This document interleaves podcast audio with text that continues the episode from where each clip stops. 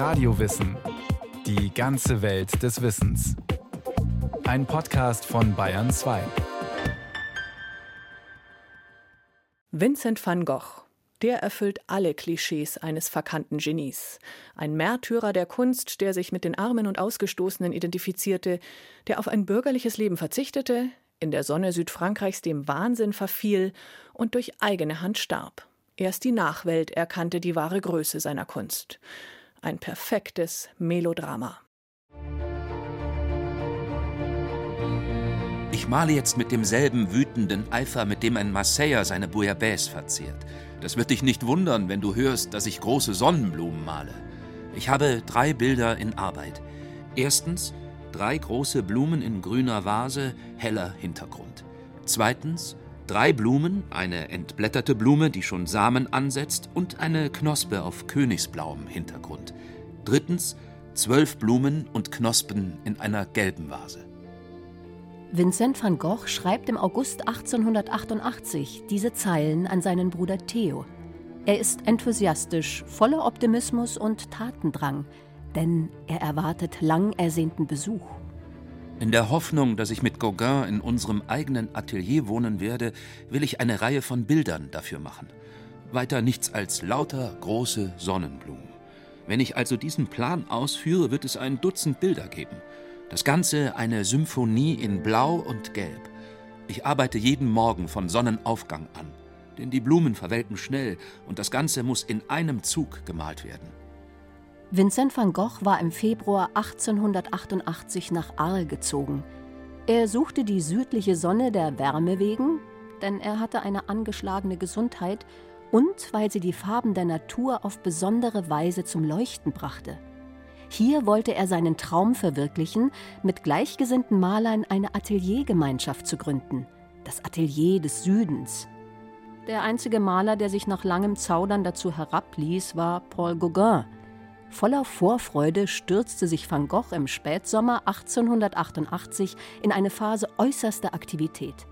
Er schreibt an den Bruder Theo: Weißt du, wenn Gauguin herkommt, so stehen wir vor einer sehr wichtigen Sache, die uns eine neue Ära eröffnen wird. Die neue Pinakothek in München besitzt mehrere Gemälde von Van Gogh, darunter auch eine Version der Sonnenblumen. Der Kunsthistoriker Dr. Joachim Karg ist Hausreferent der neuen Pinakothek. Er erklärt vor dem Gemälde, warum die Sonnenblumen so berühmt sind. Ich glaube, man kann verschiedene ganz triftige Gründe einfach annehmen.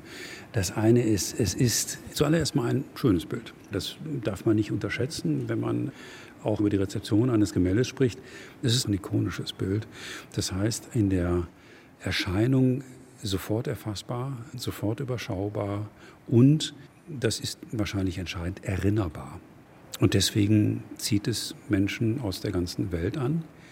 Nicht nur hier, und das wäre vielleicht noch ein letzter Grund, es gibt es mehrfach. Das heißt, es gibt wahrscheinlich kaum ein Bild, das in unterschiedlichen Fassungen, aber mit dem immer gleichen Motiv über die ganze Welt verstreut präsent ist. Mit den Sonnenblumen geht es gut vorwärts. Jetzt gibt es einen neuen Strauß von 14 Blumen auf grün-gelbem Hintergrund. Vincent van Gogh wird am 30. März 1853 in dem niederländischen Dorf Sundert geboren. Sein Vater ist dort Pastor der niederländisch reformierten Kirche. Vincent hat fünf jüngere Geschwister. Besonders nahe steht ihm der Bruder Theodorus, genannt Theo. Mit 16 Jahren wird Vincent zu einem Onkel in die Lehre geschickt, er soll Kunsthändler werden. Eine Zeit der Armut, der harten Arbeit und Einsamkeit für Vincent. Trotzdem findet er es gut, dass sein Bruder Theo 1872 dieselbe Ausbildung beginnt. Es freut mich so, dass wir nun beide im selben Fach und im selben Geschäft sind. Wir müssen eifriger miteinander korrespondieren. Der Beginn eines langen Briefwechsels. Bis zu Vincents Tod schreiben sich die Brüder regelmäßig. Mehr als 650 Briefe an Theo sind erhalten, in denen sich Vincent als ein lebhafter, intelligenter Beobachter zeigt, als ein profunder Kenner von Kunst und Literatur und als ein Autor von hoher literarischer Qualität. Während für Theo eine Karriere im Kunsthandel beginnt, kann Vincent nicht reüssieren. Er wird zunächst Hilfslehrer in England, Dann strebt er eine Ausbildung zum Prediger an, scheitert aber auch in diesem Beruf.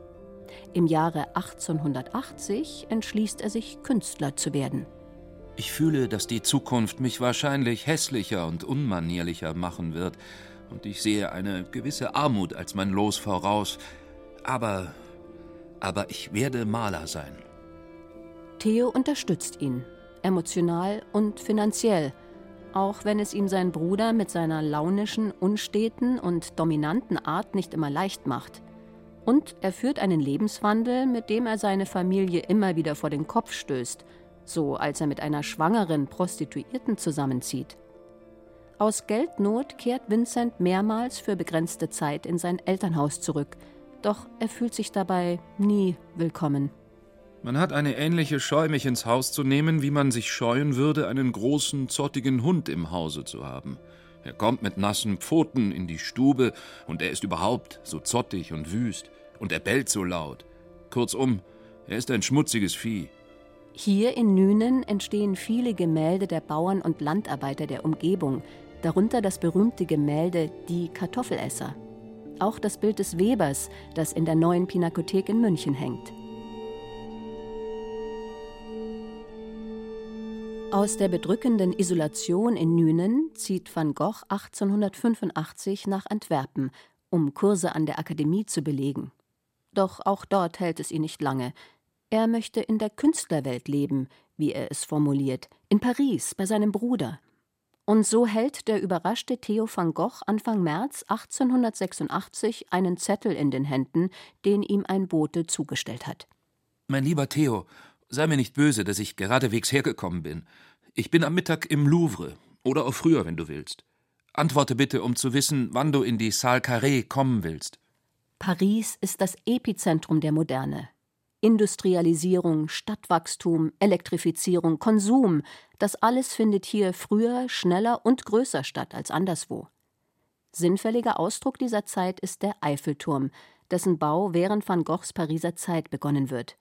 Auch in der bildenden Kunst finden tiefgreifende Erneuerungen statt. Van Gogh verkehrt nun in den ersehnten Künstlerkreisen. Er macht Bekanntschaft mit dem herrschenden Impressionismus, der seinen Zenit schon überschritten hat, mit dem Neoimpressionismus und dem Japonismus, der gerade sehr en vogue ist. Und er experimentiert mit allen diesen Stilen, weswegen man ihn manchmal als Impressionist bezeichnet findet.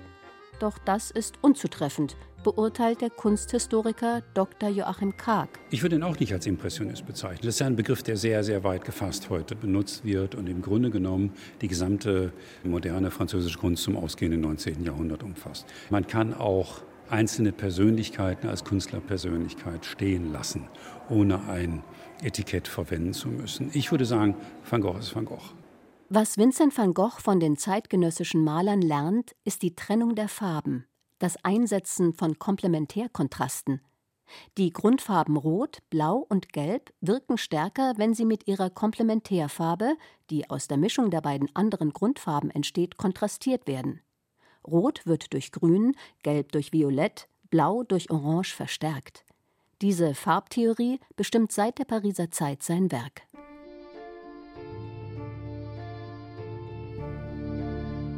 Knappe zwei Jahre verbringt Vincent in Paris. Dann bricht er im Februar 1888 überstürzt nach Arles auf. Er hatte öfter davon gesprochen, dass ihn das Leben in der Großstadt und die Streitigkeiten mit seinem Bruder und mit Künstlerkollegen anstrengten, dass der Nebel und der Smog die Farben verschleiere. Ich habe vor, so bald wie möglich eine Zeit lang in den Süden zu gehen. Dort gibt es noch mehr Farbe und noch mehr Sonne. Auffällig an den Gemälden aus Arles ist eine neue, verzerrte Perspektive. Durch einen nahen Fluchtpunkt entwickeln seine Gemälde eine Sogwirkung, die einen quasi in das Bild hineinzieht. Das zeigt sich deutlich bei dem Bild seines Schlafzimmers, bei dem der Boden bedrohlich abzufallen scheint, bei dem Nachtcafé, den Alleen oder auch bei dem Porträt seines Stuhls. Der Künstler spiegelt damit die Erfahrung, dass der Mensch in der Moderne keine Gewissheiten mehr hat wir leben eben in einer Zeit, da alles zu wanken scheint. In Südfrankreich hat Vincent van Gogh eine seiner produktivsten Phasen.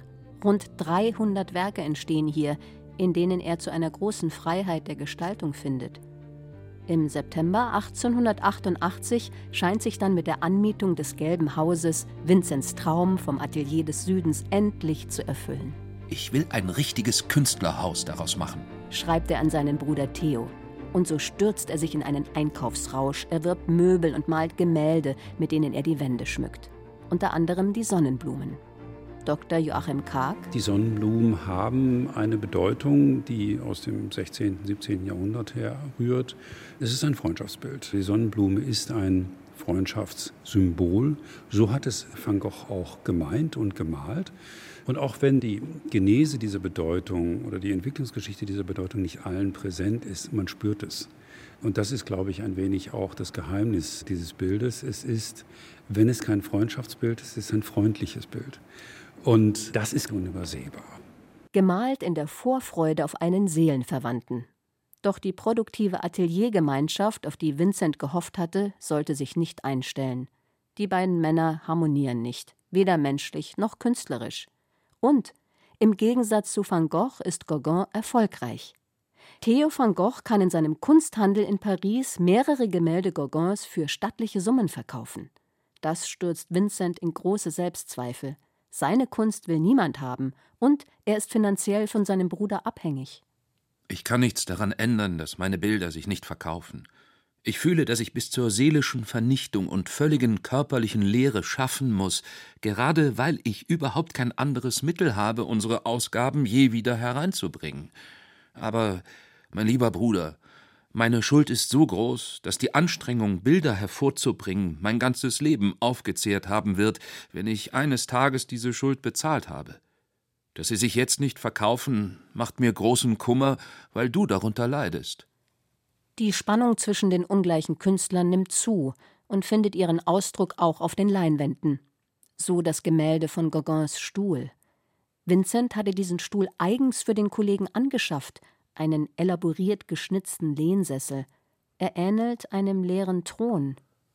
Ich versuchte, seinen leeren Platz zu malen, die abwesende Person. Gauguin hingegen porträtiert Vincent beim Malen seiner geliebten Sonnenblumen.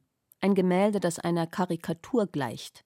Der Maler kneift die Augen zusammen, blickt beleidigt, sein stumpfsinniger Blick richtet sich auf einen Strauß welker und zerrupfter Sonnenblumen in einer Vase – Besonders verächtlich ist die Darstellung, wie Van Gogh seine verschmierte Palette auf dem Schoß hält, durch die sein Daumen ragt, eine obszöne Anspielung auf Van Goghs Männlichkeit.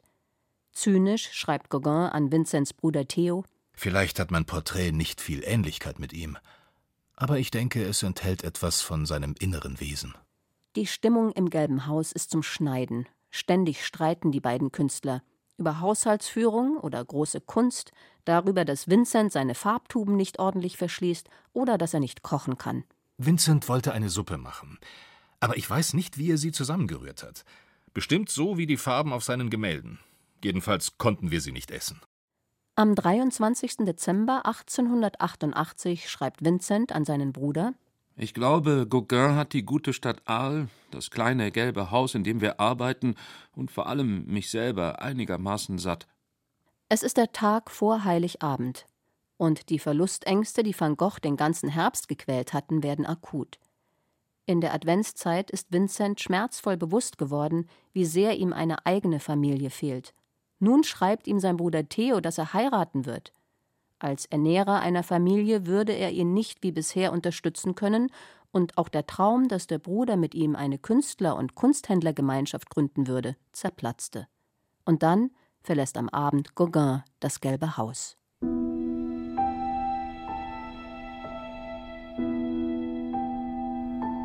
In einem Anfall von Selbstzerstörung schneidet van Gogh sich mit seinem Rasiermesser ein Stück seines Ohrläppchens ab. Die Polizei findet ihn blutend und verwirrt im gelben Haus und bringt ihn ins Hospital. Eine Woche später wird er entlassen und beginnt sofort wieder zu malen. Er porträtiert sich mit dem verbundenen Ohr. Gesundheitlich geht es mir gut. Die Wunde heilt sehr gut. Und der große Blutverlust gleicht sich aus, denn ich esse und verdaue gut. Am meisten fürchte ich die Schlaflosigkeit. Doch Nervenanfälle lähmen Vincent in den folgenden Wochen immer wieder. Zudem verlangen Bürger der Stadt Arles aufgrund seines seltsamen Verhaltens seine Internierung. Im Mai 1889 begibt er sich freiwillig in eine Nervenheilanstalt in dem kleinen Ort Saint-Remy de Provence. Allmählich kann ich dahin kommen, den Wahnsinn als eine Krankheit wie jede andere auch anzusehen. Soviel ich weiß, ist der hiesige Arzt geneigt, das, was ich gehabt habe, als einen Anfall epileptischer Art aufzufassen. Epilepsie ist eine der Diagnosen der zeitgenössischen Ärzte, zumal die Krankheit schon in Van Goghs Familie lag. Er selber beschreibt seine Symptome als Halluzinationen, Albträume und Angstattacken. Ein niederländischer Mediziner des späten 20. Jahrhunderts vermutet eine organisch-psychiatrische Funktionsstörung, die durch den Konsum von Absinth und Kampfer, durch Stress und erbliche Belastung noch verstärkt wurde. Außerdem litt der Künstler seit vielen Jahren an der Syphilis. Während van Gogh im Süden Frankreichs zwischen Krankheitsanfällen und Phasen äußerster Kreativität changiert, passiert im fernen Paris etwas Unerwartetes. Vincent van Gogh wird entdeckt.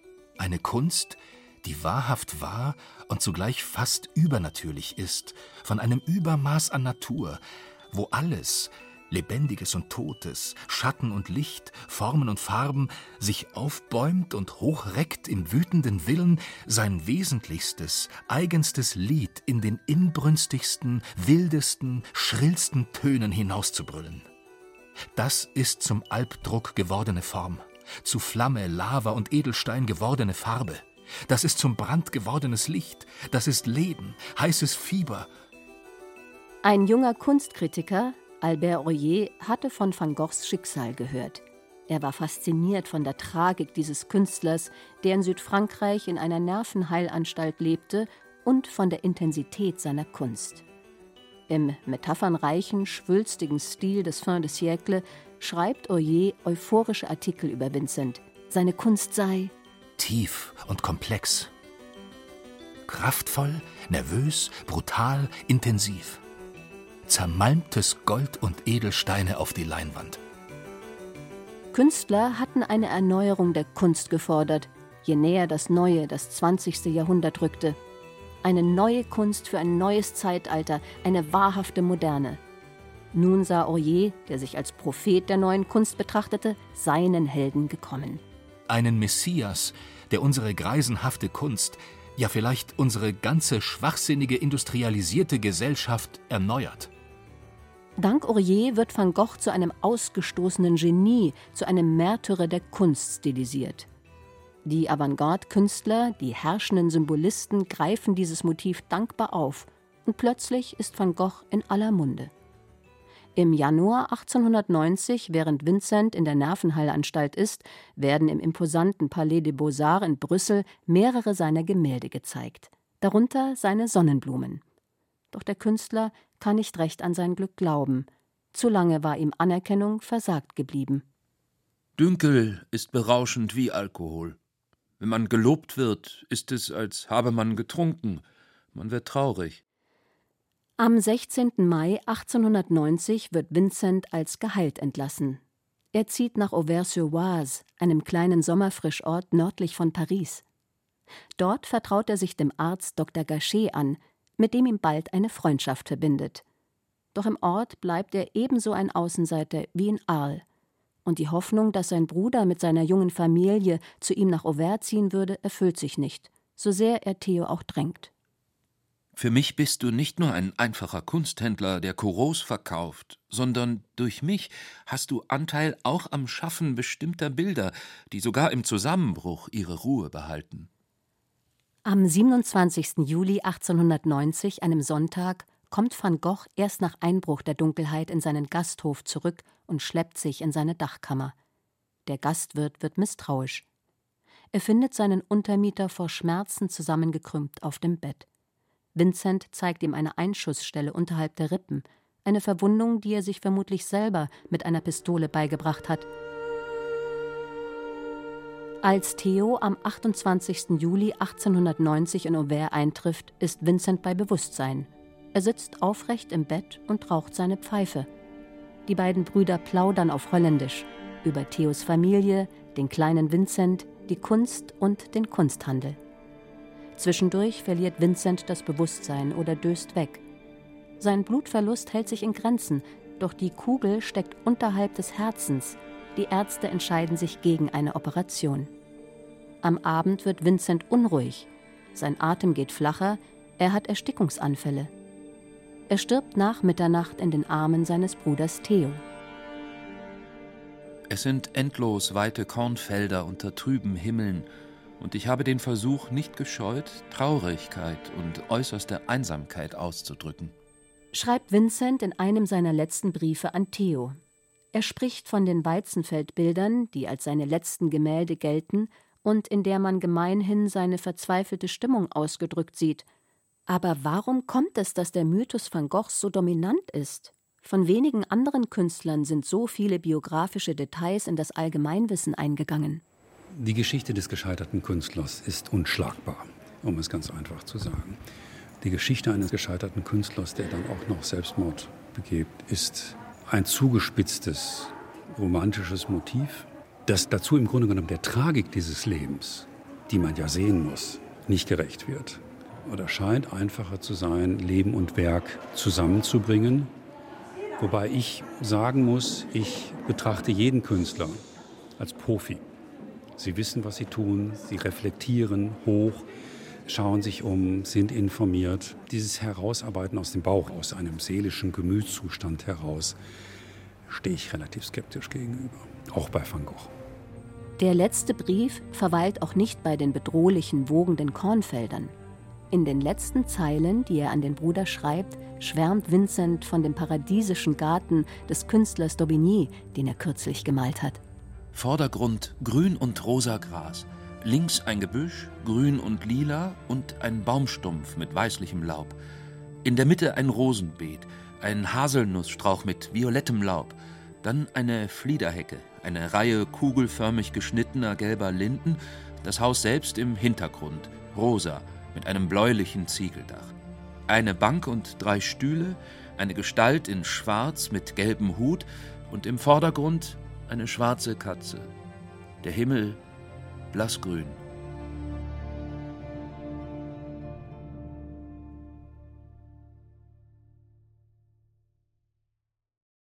Sie hörten Vincent van Gogh, Begründer der modernen Malerei.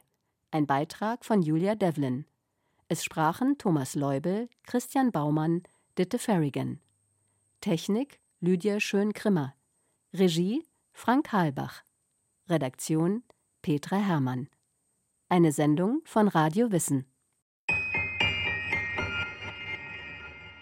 Bitte noch nicht abschalten, wir haben nämlich noch eine Bitte. Bewerten Sie uns. Wir bemühen uns ja täglich, Ihnen spannende, informative und kurzweilige Radiowissen-Beiträge zu bieten. Und Radiowissen gehört auch schon zu den stärksten Podcast-Angeboten des Bayerischen Rundfunks. Aber wir möchten noch besser werden. Und dafür brauchen wir Sie und Ihre Meinung. Bitte bewerten Sie uns und beteiligen Sie sich an unserer Umfrage. Mehr dazu finden Sie in den Show Notes. Vielen Dank, sagt Ihr Radio Wissen Team.